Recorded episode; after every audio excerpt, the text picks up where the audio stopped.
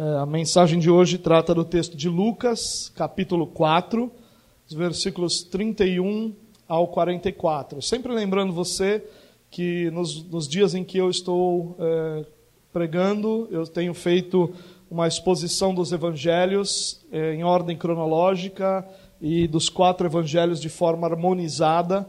Então, nós unimos os quatro evangelhos e, dentro do possível, nós estamos tratando eh, os textos em ordem cronológica. Se você eh, não acompanhou as mensagens ou quer acompanhar as mensagens, a gente já tem feito isso há um ano. Hoje é a mensagem de número 36 desse evangelho.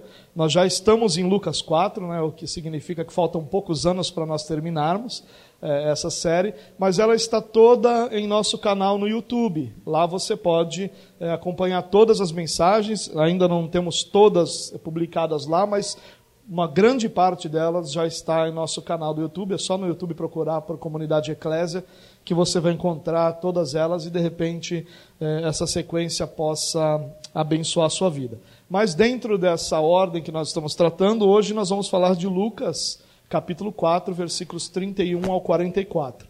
No seu boletim, você pode perceber que você tem, entre parênteses, aí, o texto de Mateus 8, do 14 ao 17, do 23 ao 25, e também Marcos, capítulo 1, do 21 ao 39.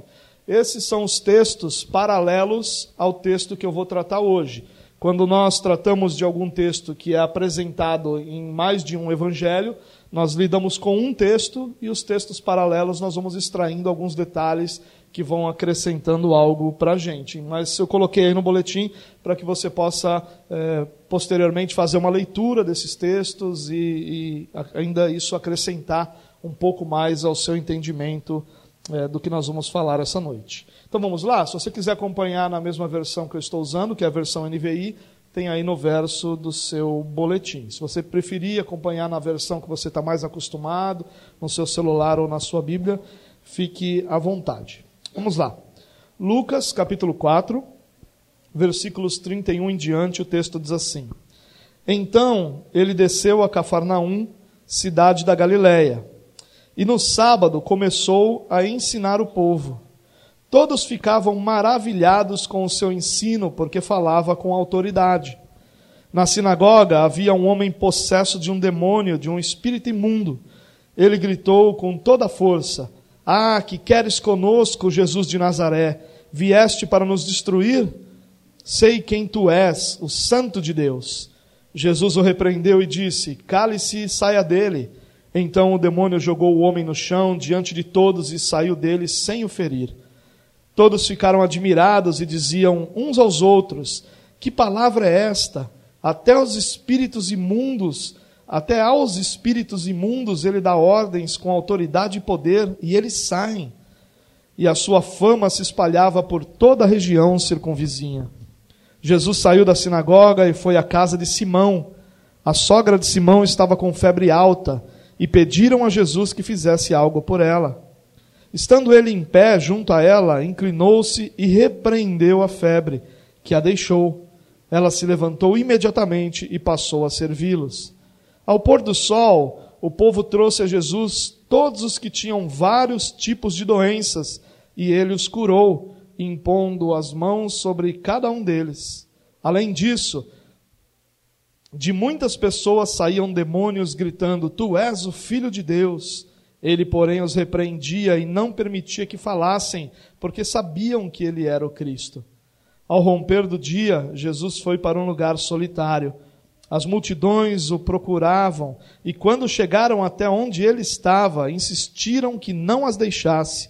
Mas ele disse: É necessário que eu pregue as boas novas do reino de Deus noutras cidades também, porque para isso fui enviado. E continuava pregando nas sinagogas da Judéia. Amém? Bom, uh, esse texto vai falar de alguns episódios uh, seguidos, né, onde nós vamos encontrar a autoridade de Jesus sendo ensinada, autoridade sobre os demônios, autoridade sobre as enfermidades. Vamos encontrar também uh, o texto falando sobre a missão de Jesus, o proclamar, o pregar o evangelho em outras cidades também, não só ali na Galiléia. Bom, como eu disse a vocês, nós temos esses outros textos paralelos, nós não vamos lê-los, mas em alguns momentos eu vou citá-los e seria muito interessante se você pudesse lê-los depois. Bom, sobre a ocasião aqui, Lucas nos dá algumas informações que talvez sejam relevantes. Primeiro, nós não podemos esquecer que esse texto é um texto que continua no relato de Lucas aqui, é aquele momento onde Jesus, na sinagoga de Nazaré, é rejeitado. Jesus vai a Nazaré, a cidade onde ele foi criado, na Galiléia também, a gente está no norte de Israel. Lembre-se que ele saiu da Judéia, passou por Samaria e agora ele está no norte de Israel, numa região chamada Galiléia. Primeiramente, ele vai a Nazaré, a cidade onde ele é criado, a cidade eh, onde a sua família era bastante conhecida. Entra numa sinagoga, como era o seu costume, e ensinando ali, ele é rejeitado, tentam matá-lo. Não, isso não acontece por uma intervenção eh, do próprio Deus, que, que faz com que Jesus se livre ali. E a partir daí, a partir dessa rejeição em Nazaré, ele vai a Cafarnaum. O texto vai falar é, sobre descer, né, porque Cafarnaum é uma cidade que ficava num nível inferior em relação a Nazaré, quando comparado ao nível do mar. Então ele vai a Cafarnaum e de Cafarnaum, então, ele monta a sua base de operações. Cafarnaum se torna a, a cidade onde Jesus, a partir de onde Jesus opera e a partir de onde todo o ministério dele na Galiléia, ministério de quase dois anos, de cerca de um ano e meio, é, é desenvolvido. Cafarnaum ficava à beira do mar da Galileia, mas Lucas vai chamar o mar da Galileia de Lago de Genezaré, porque na verdade ele é um lago. Israel, é, de norte a sul, ele é cortado pelo Rio Jordão, e numa parte do Rio Jordão, então, nós temos o lago de Genezaré. É chamado também de Mar da Galileia por causa da sua extensão, mas não é um mar, é um lago. Ele vai ter aí é, menos de 20 quilômetros na sua parte mais extensa, e de largura ele vai ter cerca de 13 quilômetros. Para você ter uma ideia, o lago de Genezaré tem uma área um pouco menor do que a cidade de São Vicente. Né? Então é mais ou menos essa a área que nós vamos ter aí para para esse lago. Então 19 quilômetros por 13 nas suas áreas mais extensas e o lago vai ser um pouco maior, na verdade, do que a cidade de São Vicente. Pouca coisa maior. Bom, outra informação que Lucas nos dá é que esse relato acontece no sábado, que essa ocasião é um sábado. E Lucas apresenta cinco momentos em que Jesus cura num sábado. E parece que Lucas tem um interesse muito grande que nós percebamos que isso está acontecendo num sábado porque o sábado, dentro eh, de toda a religiosidade judaica, vai ter um papel fundamental. Era o dia do Senhor, era o dia de descanso, era um dia onde pouca coisa poderia ser feito, não se poderia caminhar mais do que cerca de 800 metros, muita coisa não poderia ser feita, não se podia cozinhar e uma série de outras atividades. Trabalhar, então, eh, nem pensar, porque deveria ser um dia dedicado ao Senhor eh, e ao descanso. Né? Então, Jesus vai dar o significado correto ao sábado. Os judeus haviam é, perdido essa compreensão do valor do sábado. E a ideia é, de Lucas é mostrar para a gente que Jesus vai não ressignificar o sábado, nem alterar o significado, mas ele vai restaurar o significado original do sábado, que era não um dia onde simplesmente as coisas não poderiam ser feitas, mas um dia onde primariamente Deus deveria, nossa ação deveria ser em direção a Deus ser glorificado. Né? Então, essa é a ideia e é isso que Jesus vai é, nos ensinar sobre o sábado. Bom, Jesus está mais uma vez numa sinagoga, isso acontecia é, com bastante frequência, fazia muito parte do seu ministério, parte da sua história. Ele usava as sinagogas, que eram os locais de reunião dos judeus, todos os sábados, em alguns outros dias também, para ensinar, para se apresentar e para apresentar o evangelho do reino. E ele fazendo isso, apresentando é, o evangelho na sinagoga, as boas novas na sinagoga, é, Lucas vai nos contar que todos ficaram maravilhados. E ele vai usar essa expressão, todos ficaram maravilhados com o seu ensino, e vai dizer que isso é porque ele falava com autoridade, ele falava de forma diferente dos rabinos. Os rabinos, os mestres judeus, eles tinham a seguinte ideia: de nunca dizer nada novo. Eles sempre buscavam apoio do, daquilo que eles falavam é, em outros mestres mais antigos, em outros mestres mais históricos. Muito semelhante àquilo que as igrejas reformadas fazem hoje. Nós não estamos em busca de algo novo, mas nós estamos em busca da interpretação correta, histórica, daqueles textos bíblicos. A novidade não é nosso alvo. Nosso alvo é a interpretação correta, e nós encontramos essa interpretação correta ao longo da história nos mestres. Não havia nada de errado nisso, e os rabinos trabalhavam isso de uma forma muito intensa. Mas aqui não é um rabino, aqui é Jesus. E Jesus vem trazendo é, é, um ensino que não era novo, apesar de que na cabeça dessas pessoas é algo novo. Porque Jesus não vem citando outros rabinos, Jesus não vem se apoiando as suas ideias na ideia de outros rabinos, não vem apoiando sua interpretação na interpretação de outros rabinos, mas ele vem apresentando a verdade do Evangelho do qual é, ele não precisava citar uma fonte, porque ele mesmo era a verdadeira fonte, ele mesmo tinha no Pai a verdadeira fonte. Lá em Marcos, nesse texto paralelo de Marcos, nós vamos encontrar que as pessoas diziam assim: olha, que ensino é esse? É um ensino novo e com autoridade. E o que eles queriam dizer era exatamente isso. Olha, ele não está citando os rabinos, ele não está preocupado em falar o que os rabinos falaram, em, em, em confirmar o que os rabinos falaram, ele está trazendo algo novo para nós, algo que vem com, e com autoridade. Então, o que Jesus estava ensinando era um ensino cuja fonte era o Pai, cuja fonte era Ele mesmo, já que Ele é o autor de toda a verdade, Ele é a própria verdade, e isso fez com que as pessoas ficassem maravilhadas. Só fazendo um parêntese aqui, irmãos, você imagina que delícia deveria ser ouvir Jesus falar, né? É, e aí, talvez, né? Porque Jesus ele ia falar com essa autoridade, ia trazer esse ensino verdadeiro do céu, mas o ensino de Jesus, ou a palavra de Jesus, é sempre confrontativa, né?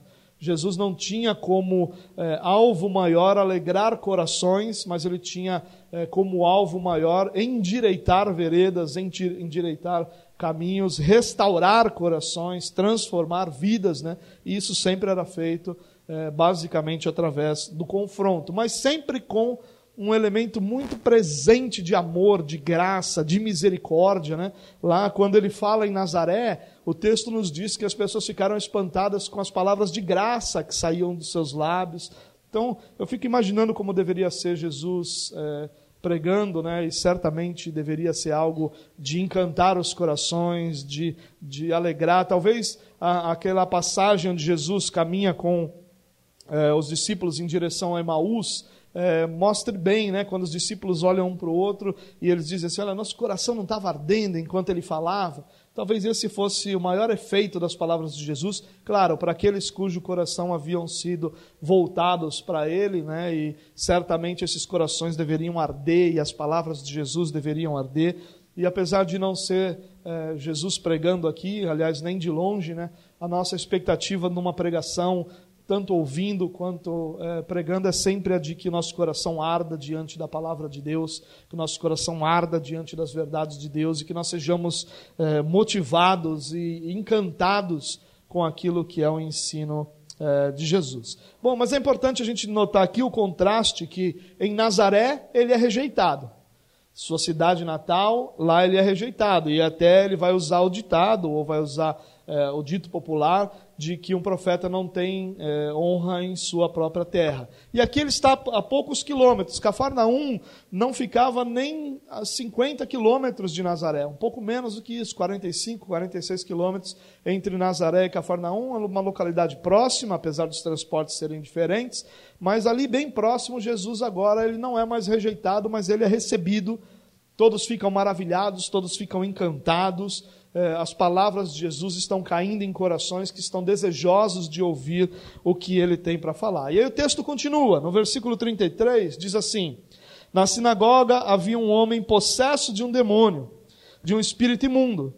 Ele gritou com toda a força: Ah, que queres conosco, Jesus de Nazaré? Vieste para nos destruir? Sei quem tu és, o Santo de Deus. Imagine a cena, né? Você está na sinagoga, você está na igreja, achando que ali está cheio de Jesus, só tem Jesus, só tem Deus ali, e de repente cai um camarada endemoniado. A Bíblia fala que ele estava possesso de um espírito imundo. Nós não temos em nenhum lugar das Escrituras o que significa esse espírito imundo. Nós podemos inferir que talvez ele fosse imundo moralmente, que talvez fosse um espírito que o conduzisse a uma imundície física, ou mais provavelmente os dois, e talvez por isso que seja relatado como espírito imundo.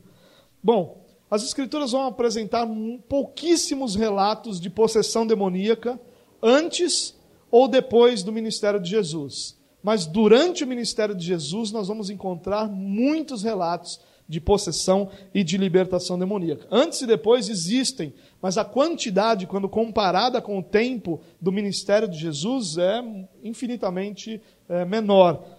E isso tem uma razão, a razão de que é, o próprio apóstolo João, por exemplo, vai dizer que Jesus veio para destruir as obras do diabo. E ali o que Jesus está fazendo é exatamente esse enfrentamento das obras do diabo, esse enfrentamento é, daquilo que o diabo vinha fazendo livremente. É, ou seja, há ali é, Jesus vindo para realmente destruir as obras, e isso se manifesta em cada uma das ações é, de Jesus. E aí o demônio declara, ele faz uma pergunta, né? na verdade a construção dessa frase é aquela, aquele tipo de pergunta que é uma afirmação ao mesmo tempo. Sabe quando a pessoa chega no lugar e você pergunta para ela assim: chegou? Você está perguntando, mas ao mesmo tempo aquilo é uma afirmação. A construção é mais ou menos essa. Claro que você não precisa, e Jesus não precisava também ser mal educado como você é, dizendo, não, ainda não cheguei, estou lá.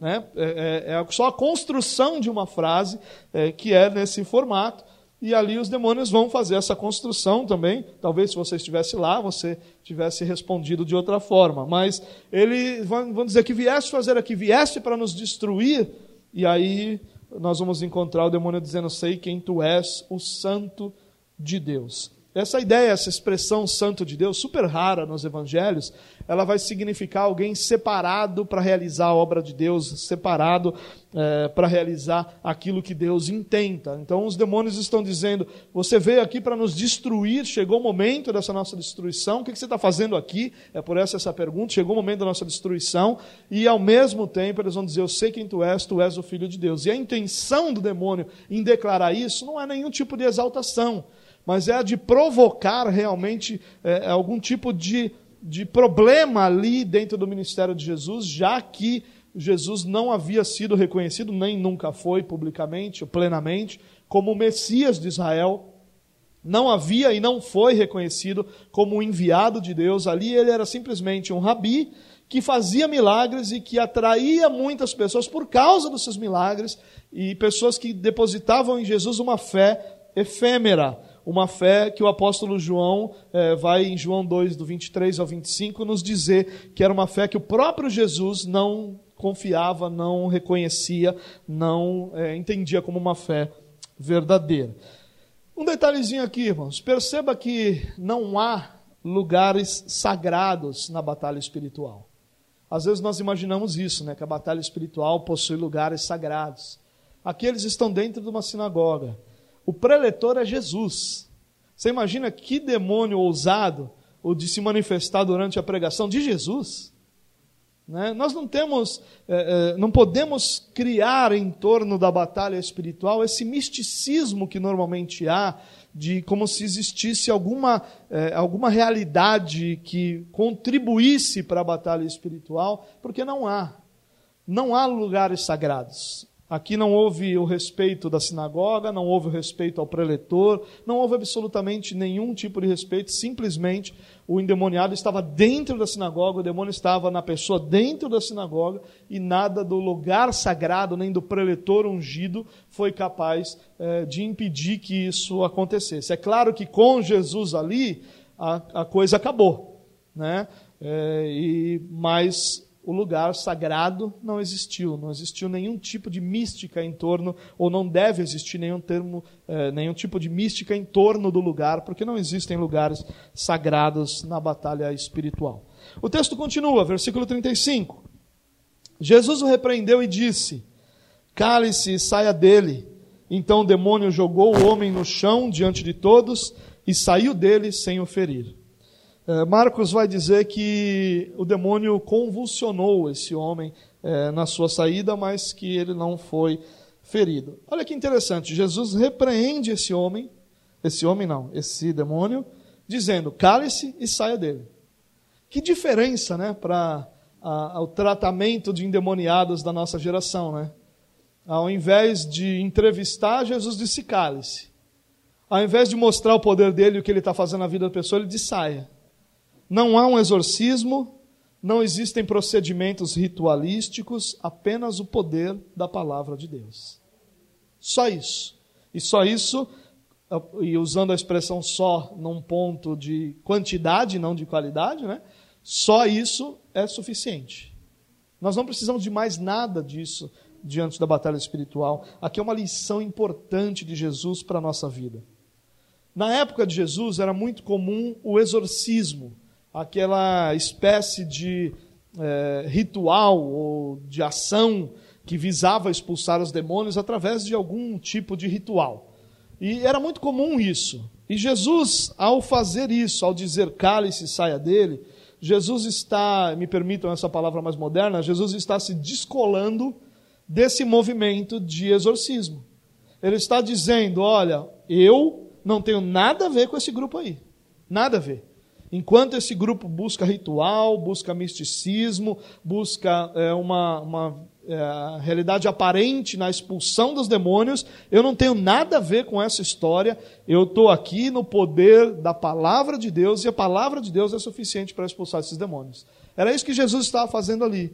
E essa talvez seja uma grande lição para nós, a de conseguirmos ou de lutarmos para abandonar todo esse misticismo que é construído em torno da batalha espiritual e confiar exclusivamente que a palavra de Deus é suficiente para a libertação de qualquer pessoa. E dentro disso também, essa nossa postura vai nos ajudar a, a, sermos também descolados desse movimento de batalha espiritual, repleto desse ritualismo, misticismo e realidades afins. Talvez essa seja a grande lição para nós. Veja só, a questão aqui não é a existência da batalha espiritual, não é a existência do endemoniamento, não é nada ligado a isso. A questão aqui é qual é a realidade ou qual é a reação daquele que anda com Deus para com isso. Ninguém está questionando a existência da batalha espiritual, o poder dos demônios ou a realidade do endemoniamento. Ninguém está questionando isso nós estamos questionando a forma de lidar com isso. Porque aqui nós aprendemos de Jesus que a forma de lidar com isso é com uma autoridade que vem do próprio Deus, com a palavra que vem do próprio Deus. Jesus simplesmente diz: saia, cale-se e saia dele. E é isso que aconteceu. Sem mais nenhuma outra entrevista, sem dar endereço, sem dizer por que entrou, sem dizer o que estava fazendo, sem mudar a voz, vou lá, uma voz meio assim. Nada disso simplesmente ele o larga e vai embora. E é nisso que nós precisamos confiar. Cada vez, escute o que eu vou lhe dizer com, com carinho, a cada vez que nós somos místicos ou ritualísticos em alguma coisa que a Bíblia não ensina, nós estamos negando a verdadeira realidade de, da libertação. Cada vez que nós somos místicos em algo, nós estamos declarando com as nossas ações que Cristo não é suficiente para a libertação de alguém. Se eu preciso que qualquer coisa seja feita para a libertação, que não uma confiança exclusivamente na pessoa de Cristo, eu estou dizendo a pessoa de Cristo é legal, é poderosa, mas ela não é suficiente. Nós, como cristãos, precisamos abandonar esse misticismo que faz parte não só da nossa nação, mas também faz parte da religiosidade da própria humanidade e confiar exclusivamente em Cristo Jesus para toda e qualquer libertação. O texto continua dizendo assim, Jesus, aliás, perdão, versículo 36. É, Todos ficaram admirados e diziam uns aos outros: Que palavra é esta? Até os espíritos aos espíritos imundos ele dá ordens com autoridade e poder, e eles saem. É aqui que Marcos vai dizer, é um ensino novo, né? um ensino que não está é, preocupado em provar o que os rabinos diziam. E a sua fama se espalhava por toda a região circunvizinha.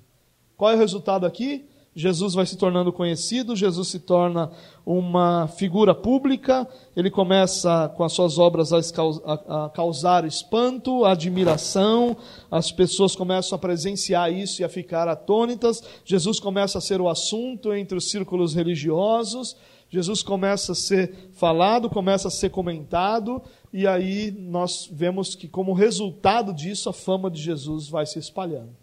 E aí Lucas simplesmente termina esse relato e continua com um outro relato no versículo 38, dizendo: Jesus saiu da sinagoga e foi à casa de Simão. A sogra de Simão estava com febre alta e pediram a Jesus que fizesse algo por ela.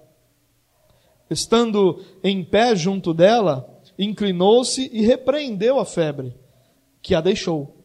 Ela se levantou imediatamente e passou a servi-los. Bom, saindo da sinagoga, Jesus vai para a casa de Simão, também conhecido como Pedro, muito conhecido de todos nós, muito mais por Pedro do que por uh, Simão, e vai encontrar a sogra de Simão. Então, isso significa que Simão era casado, significa que ele tinha é, uma esposa, e, e, junto no pacote veio a sogra, é, e a sogra dele estava doente, é, estava com uma febre, na verdade, ali. E houveram pedidos é, que ele fizesse algo por ela. E aí então Jesus vai, traz cura a essa mulher, que imediatamente fica tão bem que se levanta para servi-los. A ideia do se levantar para servi-los é exatamente a ideia de que a cura foi tão completa a ponto de ela poder se levantar e servir ali as visitas que ele, que ele tinha, que ela tinha é, na sua casa.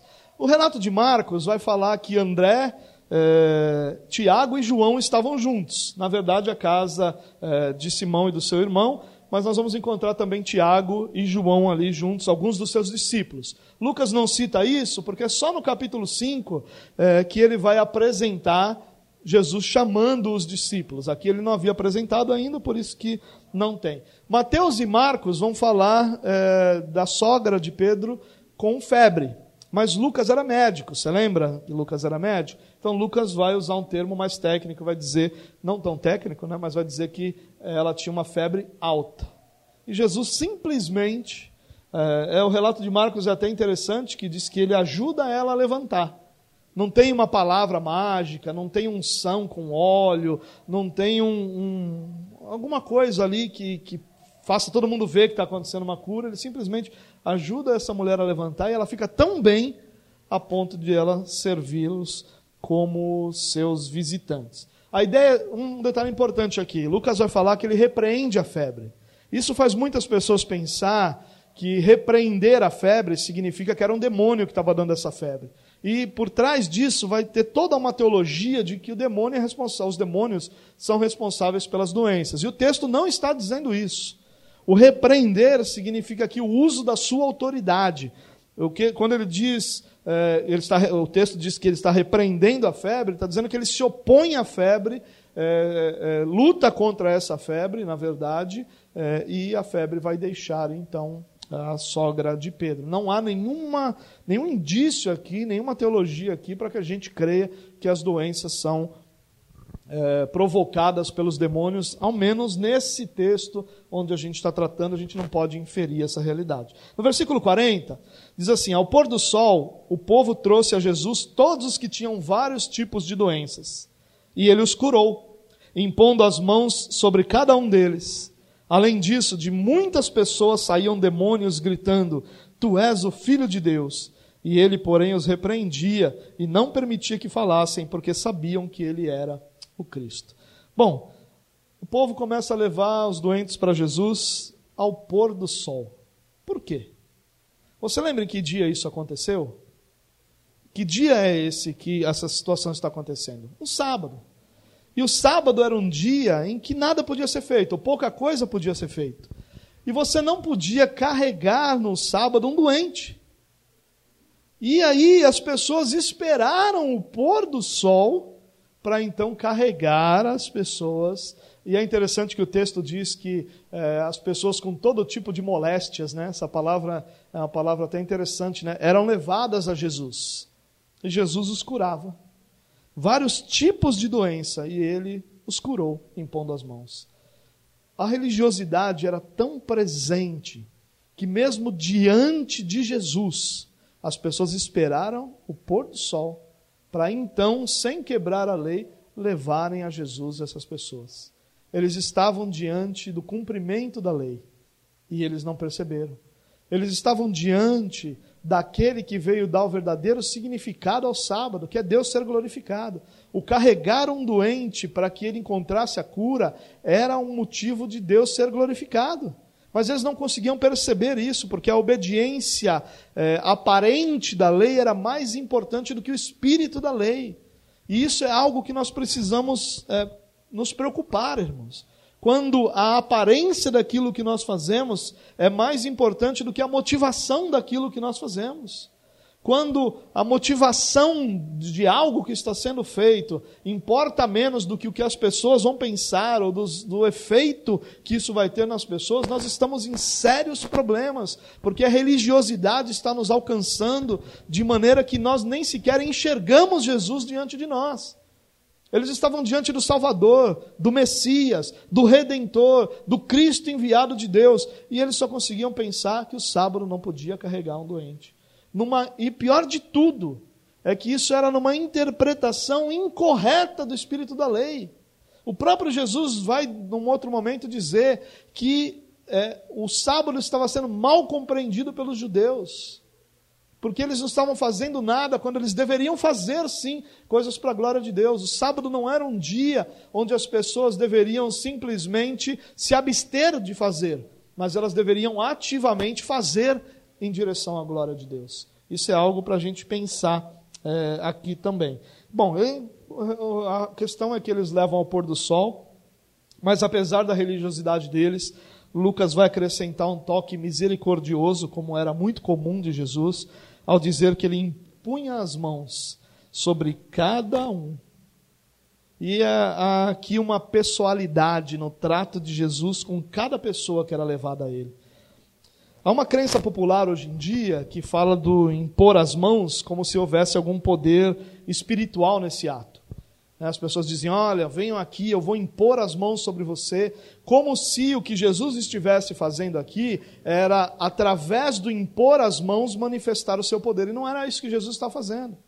O que Jesus estava fazendo aqui era mostrando a cada um que havia uma pessoalidade no trato, uma pessoalidade no relacionamento. Jesus não estava curando por atacado, mas sobre cada um deles havia um cuidado é, individual, individualizado da parte é, do próprio Jesus. Ele pregava para multidões, mas se dedicava a cada um de forma pessoal. Ele governa sobre o mundo todo, mas a sua atenção é devotada inteiramente a cada um dos seus. Jesus está impondo as mãos para a criação de um laço pessoal com esse enfermo. Porque a intenção de Jesus não era curar as doenças apenas, que já era uma grande coisa, principalmente no olhar daqueles homens. Mas a intenção principal de Jesus era conduzi-lo de volta para Deus. Não há uma imposição de mãos, porque ao impor as mãos, ali saiu o poder. Não era essa a ideia. A ideia era uma pessoalidade. Jesus impôs individualmente. A atenção era inteiramente devotada naquele momento àquela pessoa. E isso é um grande retrato do nosso relacionamento com Cristo. Cristo, que é o governador ou que governa a terra toda, ao mesmo tempo se relaciona individualmente com cada um de nós. Ao mesmo tempo que todas as coisas estão debaixo dos seus pés, nós estamos inteiramente, isoladamente, unicamente diante dele. Há um relacionamento pessoal Há um toque pessoal de Jesus com cada um dos seus. Não é uma ideia de atacado, uma ideia de impessoalidade, uma ideia de faça parte da multidão. É uma ideia de ser discípulo, de fazer parte do único, do individual, daquele que faz parte de um todo, mas que recebe individualmente a atenção e a devoção do próprio Jesus. Uh, muitos foram libertos naquele momento de muitas pessoas saíam demônios reconhecendo que Jesus era, o Cristo. E Jesus os repreendia. E talvez para nós isso seja estranho. Né? Por que, que Jesus vai repreender os demônios? A Bíblia fala que o diabo é o pai da mentira, isso nos leva a entender que as palavras dos demônios deveriam ser mentirosas, mas quando ela é verdadeira, Jesus diz: não, fica quieto, não fala não. E isso para nós deve nos intrigar, né? mas há uma explicação muito interessante para isso. De novo, os demônios não estão fazendo isso para exaltar a Cristo, mas para causar confusão. Existem duas razões para Jesus fazê-los se calar. Primeiro, você imagina a euforia popular de receber ali alguém que era poderoso o suficiente é, para lidar com os problemas que aquele povo estava lidando. Havia um, um, uma realidade nacional que clamava por um herói. Eles estavam em busca de um herói nacional. Eles estavam em busca de alguém que libertasse o povo dos romanos que tirasse esse julgo que os romanos colocavam sobre os judeus, eles estavam em busca de, de alguém que mudasse aquela situação política, nacional. E aquela euforia de Jesus é o libertador e que Jesus impõe as mãos e as pessoas são curadas, ele manda nos demônios, os demônios ficam quietos, e depois eles vão ver que ele manda no mar, que ele manda no vento, que ele manda em todas as coisas. Esse é o camarada que a gente precisa para libertar o povo daquele que está nos oprimindo, que no caso era o Império Romano. E Jesus faz com que eles se calem, porque ele não era esse o seu propósito, não era essa a sua missão. Mas há uma segunda razão. A segunda razão é que no momento em que ele fosse reconhecido pelas pessoas como filho de Deus, porque essa expressão filho de Deus para nós tem um significado. Fala do significado de sermos adotados por Deus. Você é filho de Deus por adoção. Deus te adotou, você faz parte da família como filho. Mas essa palavra em Jesus, ele está falando de alguém da mesma natureza. Ele está falando de alguém igual. Então, inclusive, o ser filho de Deus foi a razão principal, ou declarar-se ou reconhecer-se filho de Deus, foi a razão principal de Jesus ir para a cruz. E se ele faz isso aqui, permite que haja esse reconhecimento, permite que as pessoas caminhem nessa direção, o ministério que ele tinha para executar, a formação dos discípulos, a proclamação do evangelho em outros lugares, a manifestação das obras da graça de Deus não aconteceriam, porque ele seria oprimido, perseguido e morto muito mais rapidamente do que foi. Inclusive, o seu ministério na Galiléia ele é profícuo exatamente por estar longe desse centro religioso que ficava ao sul, ali é, em Jerusalém. Então, uma admissão pública ia ser um problemaço. Mas a gente está terminando o texto aqui e o texto diz o seguinte: Ao romper do dia, ou seja, logo de manhã, Jesus vai para um lugar solitário. As multidões o procuravam e, quando chegaram até onde ele estava, insistiam que não as deixasse. Mas ele disse: É necessário que eu pregue as boas novas do reino de Deus noutras cidades também, porque para isso fui enviado. E continuava pregando nas sinagogas da Judéia. É interessante que Marcos vai dizer que Jesus procura um lugar solitário para orar. Lucas não fala que é para orar, ele diz que só se afasta, mas Marcos vai nos dizer que é para orar. Sabe, irmãos, nós vivemos numa época de urgência e pressa. Todo mundo está com pressa, tudo é urgente. Não tem nada que não é urgente, não tem nada que não tem pressa. A gente tem pressa para tudo.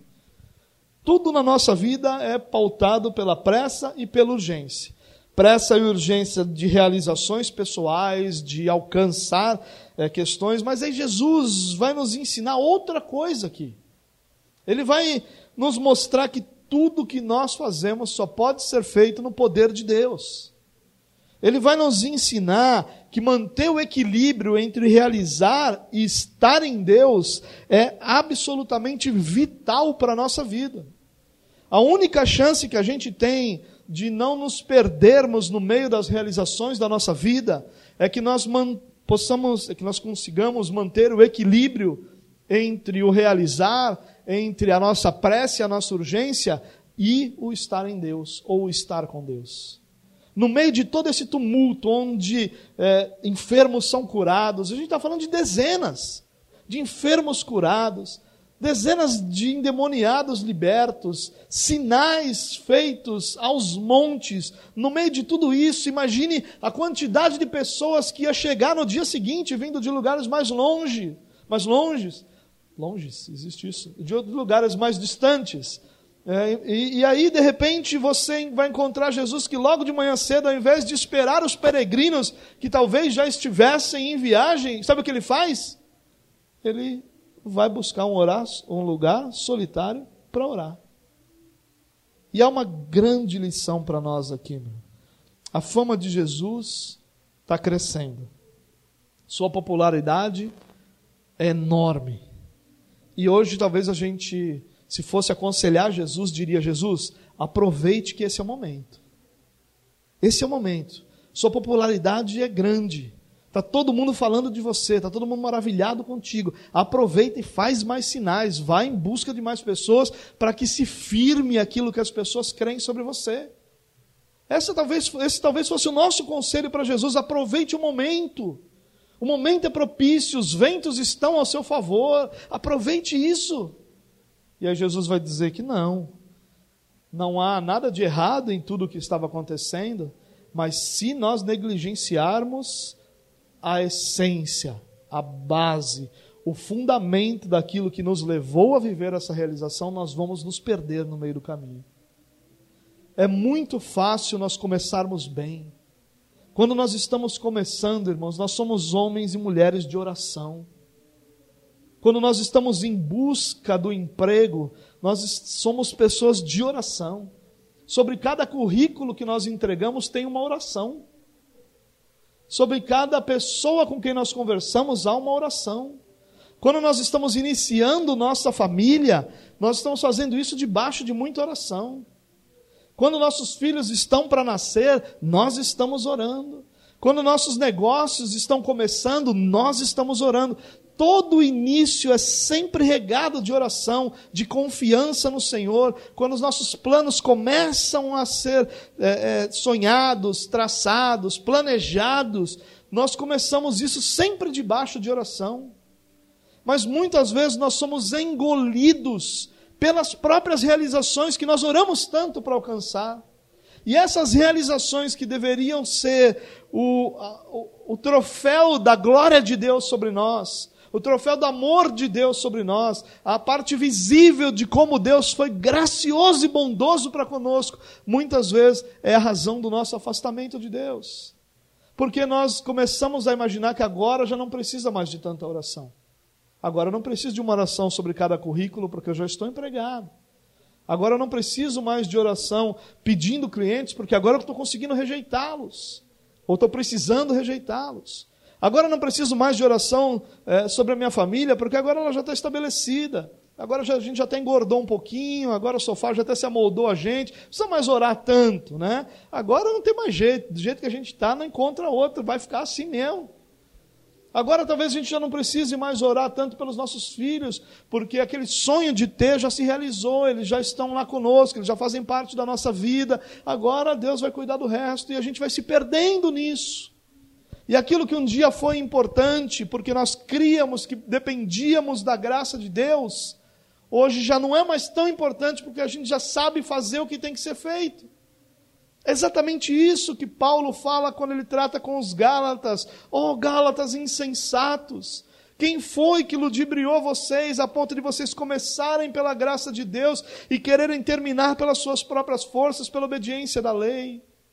Quem foi que ludibriou vocês a acreditarem que vocês dependiam da graça no início, mas agora não dependem mais? Agora vocês têm forças para se manter salvos, para se manter santos, para se manter em Deus. É isso que Paulo fala aos Gálatas. E é isso que Jesus está nos ensinando aqui. Quando Jesus se afasta, ele está dizendo: olha, tudo o que eu vivi até hoje, eu vivi porque Deus fez. Se eu perder isso, eu não tenho nada para fazer pela minha própria força. Esse é o ensino de Jesus para nós. Esse é o ensino que, quando nós precisamos, se nós precisamos de oração no início, muito mais oração nós precisamos durante o processo. É interessante, Martinho Lutero dizia que ele lutava para orar um determinado tempo todos os dias, exceto aqueles dias em que ele estava muito atarefado, porque nesses dias ele orava o dobro do tempo que ele orava normalmente. Porque quanto mais tarefas nós temos para realizar, mais nós dependemos da graça de Deus. Quanto mais nós estamos conscientes da nossa dependência da graça de Deus, menos difícil será o nosso tempo de oração. Mas quando nós vamos nos perdendo nisso, a gente quer aproveitar o momento, e agora eu quero trabalhar mais, e agora eu quero fazer mais, e agora eu quero investir mais, e agora eu quero gastar mais tempo com a família, eu quero. Todas essas coisas que são boas por si só, mas que, quando desequilibram a nossa realidade espiritual, se tornam problema, ao invés de serem o benefício que Deus gerou em nossa vida. Você compreende isso? Se Jesus não se separa, ou não separa esse tempo para orar, ali, é claro que nós não vamos encontrar isso na pessoa de Jesus, mas em qualquer um de nós que numa situação como essa não vai buscar em Deus a nossa força, nós estaremos fadados a sermos enganados pelas circunstâncias que nós vemos. Aquele momento que talvez todos nós disséssemos, você precisa aproveitar o momento, Jesus diz: não. O que eu preciso é estar diante daquele em quem eu encontro força, serenidade e direção. Porque é isso que nós precisamos todos os dias da nossa vida: força para encarar as nossas lutas, serenidade para enxergar as coisas da forma como Deus enxerga e direção para sabermos o que fazer diariamente. Você é mais forte hoje do que você começou do que quando você começou. Mas essa força veio do Senhor. E essa força só pode ser sustentada pelo Senhor. E quando você deixa de confiar no Senhor, para que você confie na sua própria força, você vai deixar de crescer. E esse é o mal de muito cristão que cresce e de repente vai estagnar na sua fé, porque agora acha que tem todas as respostas e que não precisa mais depender do Senhor. Em Cafarnaum ele foi bem recebido. Era natural que ele ficasse ali. Mas ele vai dizer não. Em oração ele vai entender que ele tinha outros lugares para ir, outros lugares para pregar. Se ele não vai orar, ele, ele teria como base da sua decisão simplesmente o que aquelas pessoas estavam clamando. E talvez ele pensasse assim, como uma pessoa normal, pensasse assim: bom, se as pessoas estão querendo que eu fique aqui, isso é de Deus, vou ficar aqui. Mas o propósito de Deus para ele era outro. E ele só encontrou a clareza desse propósito em oração. E, e, e houve força nele para realizar essa outra direção, porque no Senhor ele foi fortalecido. É isso que nós precisamos, irmãos. Força, serenidade, direção. Nós só encontramos na oração. Sem estarmos diante de Deus, nós nos perdemos no meio dos nossos afazeres. É isso que o texto sempre vai ensinar. E Jesus vai terminar dizendo o seguinte: proclamar o evangelho é minha missão. Os sinais, os milagres, eles são subordinados à proclamação do evangelho, não o oposto. Eu, minha missão é proclamar o evangelho. Eu tenho que proclamar esse evangelho em outros lugares, em outras cidades, em outras eh, sinagogas por aí. Eu não vou ficar aqui com vocês porque eu tenho essa missão de Deus. E a missão maior de todos nós é essa proclamar o Evangelho. Nossa missão não é realizar milagres, sinais, provar a existência de Deus para ninguém. Nossa grande missão é proclamar o Evangelho da graça de Deus disponível a todos os homens. Para a gente terminar, eu quero fazer algumas aplicações desse texto. Primeira delas, a palavra de Deus nunca é neutra. Isso é algo que a gente precisa guardar claramente no nosso coração. A palavra de Deus nunca é neutra. A mesma palavra que quebranta alguns, endurece outros. A mesma palavra de Jesus que endureceu aqueles que estavam em Nazaré, é a palavra de Jesus que quebranta aqueles que estão em Cafarnaum. A palavra sempre vai exigir uma resposta. É impossível que ela não produza ou não provoque em nós uma reação. Todas as vezes que nós formos expostos à palavra de Deus, vai se exigir de nós uma resposta a essa palavra. Essa resposta pode ser em fé, é, recebendo aquela palavra como direção de Deus para a nossa vida, e pode ser um coração endurecido de não dar ouvidos àquilo e continuar vivendo aquilo que a gente vive. Mas sempre vai haver uma resposta. Todas as vezes que você é exposto à palavra de Deus e aquilo não transforma a sua vida, essa é a sua resposta. A resposta é não ouvir. Todas as vezes que você é exposto a uma palavra e essa palavra toca teu coração, modifica a sua vida, muda a sua vida, a sua resposta é um coração quebrantado. Essa é sempre uma realidade presente. É impossível. Não, essa palavra é legal, mas não, não tem a ver comigo. Não existe isso. A palavra nunca é neutra. Ela sempre vai endurecer corações duros e sempre vai quebrantar corações amolecidos pelo Senhor. Segunda aplicação. E aqui talvez seja mais fácil fazer essa aplicação em forma de pergunta.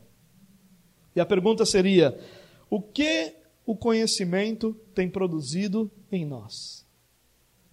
Se você se perguntar isso, todo o conhecimento que eu tenho recebido, através das pregações, das, daquilo que eu ouço, das músicas que eu ouço, dos livros que eu leio, das pregações que eu assisto, todo esse conhecimento tem produzido o que em minha vida?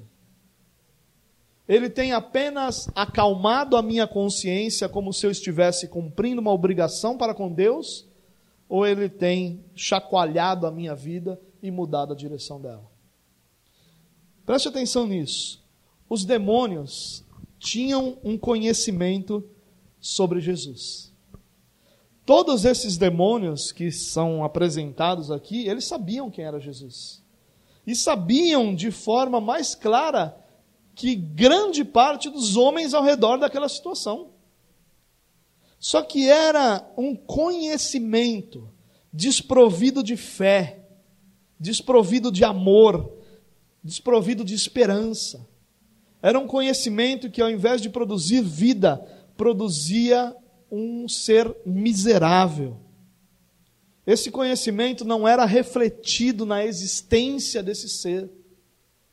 E esse é um perigo que todos nós incorremos.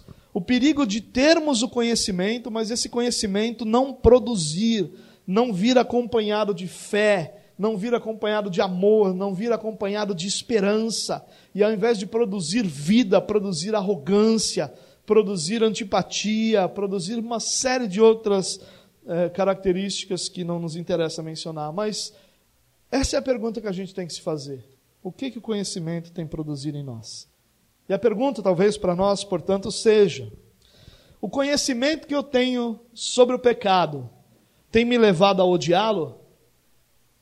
Tem produzido esse ódio, e aqui ódio é, é uma palavra que talvez a gente não queira encaixar na nossa vida, mas é esse tipo de sentimento que nós devemos ter pelo pecado. O conhecimento que eu tenho sobre o pecado tem me levado a odiá-lo? Ou simplesmente eu conheço o pecado e nada, nenhum efeito isso é produzido ou produz? O conhecimento que nós temos sobre Deus tem nos feito amá-lo? Ou só aquele conhecimento da existência, uma questão mais filosófica, mais, mais artística, bela, né? mais lúdica talvez, não prática, não produz esse amor em nosso coração? O que eu sei sobre Deus me leva a amá-lo? Talvez a pergunta para nós seja: o conhecimento que nós temos da vontade de Deus tem nos motivado ao esforço para a obediência? Será que aquilo que eu sei da vontade de Deus para a minha vida tem me motivado, motivado em mim um esforço para obedecer a Deus? Ou simplesmente o conhecimento da vontade de Deus tem sido uma questão apenas mental? Há um conhecimento que é só mental, é um saber. E a Bíblia vai dizer que os demônios sabem. Eles têm esse conhecimento inclusive tremem diante daquele que eles conhecem. Mas esse conhecimento não produz fé, não produz vida. Vai produzir exclusivamente o saber. Isso é algo para a gente refletir que nós encontramos aqui. Terceira aplicação. Cristo venceu a batalha contra o diabo. Isso precisa estar claro para nós, irmão. Isso precisa estar muito claro. Cristo já venceu essa batalha. Essa batalha não está por ser vencida, ela já foi vencida. Quando Cristo na cruz declara está consumado, ali a vitória de Cristo sobre a morte e o pecado e sobre Satanás está concretizada. A batalha espiritual ela é real, sim, ela faz parte do nosso dia a dia. Mas a gente precisa compreender que nós não temos força para vencê-la senão naquele que já venceu Satanás. Essa é uma batalha que nós não vencemos por nossa força. Essa é uma batalha que nós não vencemos por nossa capacidade, mas nós vencemos naquele que já venceu Satanás. Por isso, a nossa vitória nas nossas batalhas espirituais não está na força que nós temos, na mandinga, na mandinga, olha até a palavra nem sai, na mandinga gospel que nós gostamos de fazer, naquelas palavras mágicas que nós dizemos não está na nossa fúria contra Satanás, querendo pisar na sua cabeça e falando grosso para ele, como se ele se amedrontasse de quem fala grosso e alto. A nossa vitória está em Jesus Cristo. É na nossa dependência dele, na nossa submissão a ele, na nossa fé na pessoa de Jesus Cristo, que toda a batalha espiritual que nós enfrentamos é vencida. A nossa vitória está naquele que venceu está no Cordeiro que venceu o pecado e a morte, que fez de Satanás vergonha pública e que nos tornou filhos de Deus, guardados na sombra da cruz. Essa é a nossa vitória. A nossa vitória não está nos rituais que nós fazemos, não está no fato de eu fazer, repetir orações, quebrando maldições, vínculos e coisas afins. Isso não serve para nada. Isso deve ser motivo de grande, talvez, talvez, e uma ilustração aqui, no inferno haja um programa de televisão. E lá talvez passe esse programa onde os crentes querem vencer por sua própria força as suas batalhas espirituais. E esse talvez seja lá o programa de maior audiência e talvez a, o, o rótulo desse programa seja comédia. Porque é isso que é um cristão querendo vencer suas batalhas espirituais sozinhos. Claro que nada disso que eu disse acontece. É só uma forma de ilustrar. Bem pobre, assim, por sinal. Mas uma forma de ilustrar. Todas as vezes que nós queremos vencer por nossa própria força, tudo que nós conseguimos ser é motivo de riso no mundo espiritual porque ou nós fazemos parte da vitória do Cordeiro, ou nossa confiança, nossa fé está no Cordeiro que venceu, que morreu e que ressuscitou, e que está à destra do Pai, e que voltará para governar sobre todas as coisas, ou nós não venceremos nossas batalhas espirituais. E uma das grandes razões porque nós cristãos caímos tanto em alguns certos e únicos pecados é exatamente porque nossa força muitas vezes está em nós mesmos. Nossa confiança não está no Senhor em muitas das nossas lutas. Confiar no Senhor, confiar em Sua palavra, nos submetermos a Ele e a Sua palavra, é a única forma de nós vencermos as batalhas espirituais da nossa vida. Nós as podemos vencer naquele, na confiança daquele que já venceu. Nós não podemos, de forma alguma, pensando sobre essa batalha que Cristo venceu, nos apoiar em rituais, em palavras mágicas, em exorcismos, em situações eh, de repetição de textos. Uma vez me falaram: olha, você tem que pegar um determinado texto e orá-lo três vezes por dia. Eu disse: se eu fizer isso, não é oração, é repetição. Mandinga gospel, saiu. E muitas vezes é nisso que nós estamos apoiados, nessa nesse misticismo nessa, nessa questão de trazer de, de outras realidades religiosas, conceitos, como se eles pudessem ser aproveitados. Nós não precisamos de nada disso, Cristo é suficiente. Essa é a grande beleza do Evangelho. Nós não precisamos bater o pé, nós não precisamos levantar as mãos, nós não precisamos escrever numa folha de papel os nossos pecados, nós não precisamos queimar numa fogueira santa, nós não precisamos ser ungidos com óleo, nós não precisamos que ninguém coloque as mãos sobre nós, porque Cristo é suficiente e em Cristo nenhuma condenação há. Em Cristo nós somos livres, em Cristo Satanás é derrotado, na nossa confiança nele, na nossa fé nele, na nossa submissão à palavra dele, todas as nossas batalhas são vencidas. Essa é a grande maravilha do Evangelho. Nossa vida se resume a uma pessoa, é centrada numa pessoa. Nossa confiança está numa única realidade que é Cristo Jesus, o nosso Senhor. Nós não precisamos de mais nada, absolutamente nada. Todas as outras realidades são inúteis diante daquele que na cruz declarou: está consumado. Está consumado. Ali Cristo está dizendo: o preço pelo resgate daqueles que são meus está pago. Agora a única coisa que falta é chegar o momento certo em que o Espírito Santo vai trazê-los. E nessa regeneração vai abrir os seus olhos para que eles vejam quem eu sou e eu me torne desejável a Ele, porque já está pago. Tem nada para ser feito. Nada. Você é livre, porque na cruz Cristo Jesus nos liberta da escravidão do pecado e da morte. Em último lugar, para terminar, eu quero usar uma expressão do Charles Riley. Ele tem um livro muito, é, um livro não, uma série de livros fantásticos editados pela editora Fiel, chama Meditações no Evangelho. E ele vai ter de cada um dos quatro evangelhos. E ele diz o seguinte: é, que em Cristo há vida, saúde e libertação. E aí ele vai dizer algo muito interessante. Ele vai dizer: olha, que Jesus é o verdadeiro antídoto e remédio para todos os enganos de Satanás que arruinam a alma do homem. Cristo é o médico ao qual todos os filhos de Adão devem recorrer se desejam ficar curados. Quando das nossas necessidades, lutas e angústias, é a Cristo que nós devemos recorrer. O que Lucas está fazendo aqui não é relatar a libertação de um endemoniado, mas é relatar o poder de Cristo sobre qualquer autoridade das trevas. O que ele está falando não é só sobre a sogra de Pedro, ele está falando do poder de Cristo sobre toda enfermidade. Ele não está falando de pessoas que são libertas e curadas, apenas delas, mas ele está falando de Jesus que traz vida àqueles cujas almas estão arruinadas pelo pecado e pelo poder de Satanás. Em Cristo a vida, em Cristo a libertação, em Cristo a saúde, é em Cristo que nós vivemos. E a gente não pode esquecer disso.